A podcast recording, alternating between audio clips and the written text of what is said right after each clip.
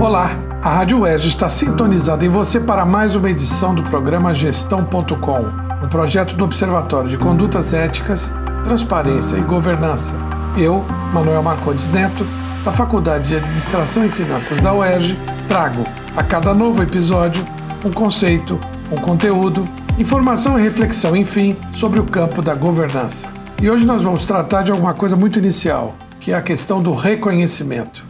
Toda organização precisa ser distinta, única, para que se coloque no seio da sociedade. Essa instância do reconhecimento, ela está baseada em duas grandes estratégias. A primeira delas é a arte narrativa. O que, que é isso? É a, é a condição de se produzir uma leitura da organização feita por quem está fora dela.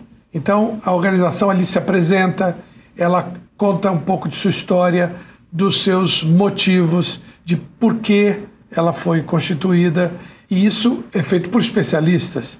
Há que manter uma unidade ao longo do tempo.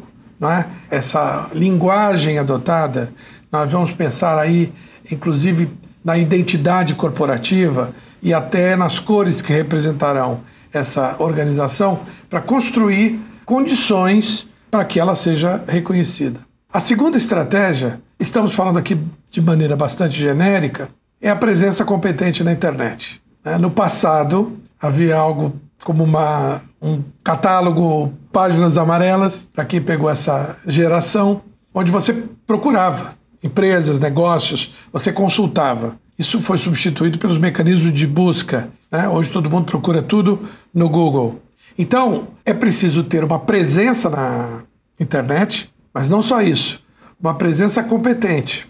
É preciso que o, que o website seja minimamente informativo, seja minimamente atraente. Por exemplo, que não se baseie só na presença é, nas redes sociais, né? uma fanpage no Facebook ou uma showcase no LinkedIn, porque isso, como, como dizem os especialistas, é casa alugada, não é um espaço seu. O espaço seu é aquele no seu domínio, no domínio que você adquire e você mantém na internet. Então, é, para falar de, de reconhecimento, eu acrescentaria aí daí, depois é, dessas duas estratégias, uma menção ao branding, que vai ser uma atividade de gerenciamento de marca, mas que precisa dessas duas coisas pensadas antes.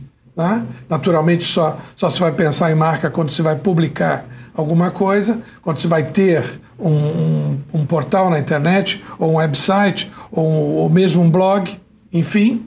E também a questão da, da presença institucional, ou seja, não voltada apenas para produto e serviço, contando um pouco do que é a organização, por que ela se apresenta, né? qual é o propósito dela, para falar uma palavra muito importante e muito presente hoje no discurso relacionado à governança.